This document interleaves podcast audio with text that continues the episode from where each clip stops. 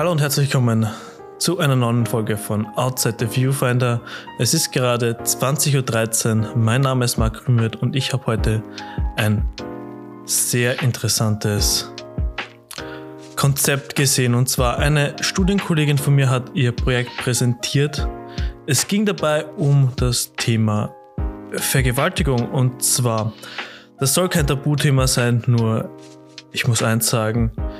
Ich habe dieses Thema vor, im Vorhinein schon gekannt, da wir immer im regen Austausch sind, uns gegenseitig Feedback geben. Somit ich war damit bewandert, um was es in diesem Projekt geht. Ich habe sogar die Fotos schon davor gesehen, aber mit dieser Präsentation, mit den Bildern, mit der ganzen Inszenierung, wie diese Ausstellung aussehen sollte, wo sie dieses Projekt, dieses Konzept, diese Erfahrung präsentieren möchte, es hat mich so stark mitgenommen, dass ich jetzt drei Stunden, nachdem ich diese Präsentation gesehen habe, nach Hause gekommen bin, erstmal was gegessen habe und dann endlich einen Moment der Ruhe hatte. Und in diesem Moment der Ruhe habe ich einfach darüber reflektiert, was ich eigentlich bei dieser Präsentation gesehen, gehört und gefühlt habe. Also schon im Klassenraum selber, ich habe mich wirklich zusammenreißen müssen, um keine Tränen, Tränen fließen zu lassen. Ich hatte Tränen in den Augen, aber ich konnte es mir noch irgendwie verkneifen, denn es war einfach im Klassenraum. Es ist ein bisschen eine overwhelming Situation. Man weiß nicht ganz genau, wie man damit umgehen soll. Und es war auch einfach alles eigentlich mehr oder weniger äh, viel zu laut, viel zu stressig und so weiter. Man, man geht aus der Schule raus und also aus dem College raus. Man geht noch eine rauchen, man tratscht noch ein wenig, aber irgendwie man kann sich mit dem Thema alleine für sich selbst nicht befassen. Und genau das habe ich dann in dem Moment der Ruhe getan. Ich habe mich alleine mit dem Thema befasst und ich muss auch sagen, ich habe, glaube ich, ich habe das, glaube ich, noch nie in meinem ganzen Leben ich habe 10 bis 15 Minuten einfach nur geheult wegen diesem Projekt. Wegen der Erfahrung, wegen der Geschichte, wegen den Bildern, wegen dem Konzept dahinter. Ich habe einfach geheult, ich habe mitgefühlt.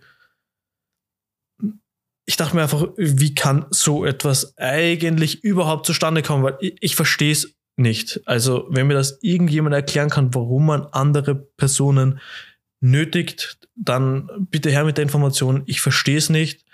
Es liegt außerhalb von meinem ähm, Einflussbereich. Also nicht Einflussbereich. Ähm, ich würde sowas einfach nicht tun. Ich, ich verstehe es nicht. Und es hat mich so mitgenommen. Ähm, ich habe der Person übrigens dann auch eine, ich, wie soll ich sagen, einen regelrechten Roman auf WhatsApp geschrieben.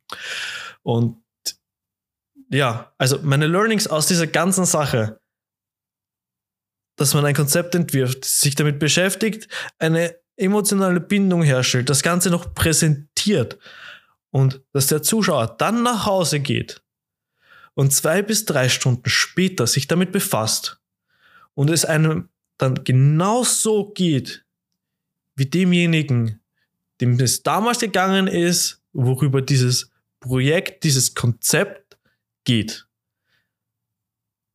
Das ist etwas, das erlebt man selten und das ist äh, wirklich eine starke Sache. Wenn ich das jetzt vergleiche, ich gehe auch auf Ausstellungen.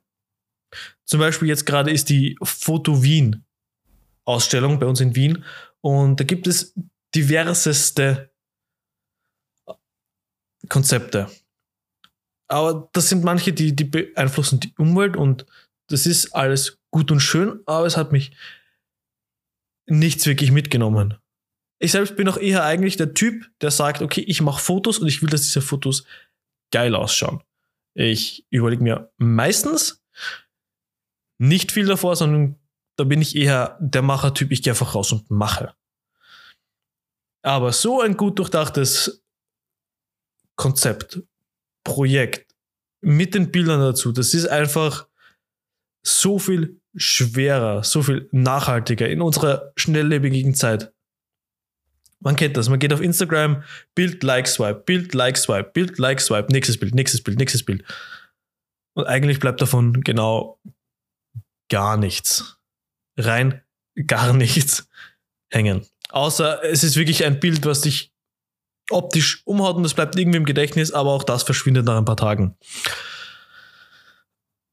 Und das, was ich jetzt eigentlich mit, mitgeben will, ist, dass man auch, wenn man sagt, man ist jetzt Fotograf, heißt das nicht, dass man nicht auch eine Message transportieren kann. Sei das jetzt eine Message von, okay, wie bin ich mit der Situation von Vergewaltigung umgegangen? Oder sei es eine Message, ich habe mir den Fuß gebrochen, war ewig lang auf Reha, habe immer mit Krücken gehen können und jetzt schaffe ich es endlich wieder, den Gipfel eines Berges zu besteigen. Und so etwas, das sind eben Stories aus dem Leben, die sind nicht inszeniert oder sonst irgendwas, das sind Stories aus dem Leben, die man dann fotografisch festhält. Ich will hier nicht darüber reden, dass es jetzt dokumentarisch oder äh, reportagemäßig ist, sondern die Fotos an sich können ruhig inszeniert sein, aber der Weg der Person, die Story dieser Person in dem Bild ist nicht inszeniert. Und genau das ist das Wichtige. Denn wenn man authentische Bilder haben möchte, also wenn wir ja schon von authentisch sprechen, dass die etwas aussagen und daran ist einfach nichts fake. Wenn man authentische Bilder machen will, dann braucht man auch Menschen mit einer authentischen Story oder einen Ort mit einer authentischen Story oder eine Menschengruppe mit einer authentischen Story oder einen Hund, eine Katze, ein Haustier, ein Alpaka, ein Lama mit einer authentischen Story, dann entstehen auch authentische Bilder. Denn wir alle kennen die ganzen Photoshop-Künstler im Internet und so weiter und die machen geile Arbeit. Die machen geile Bilder, aber die sind eben per se nicht authentisch, weil sie ja eigentlich gefaked wurden.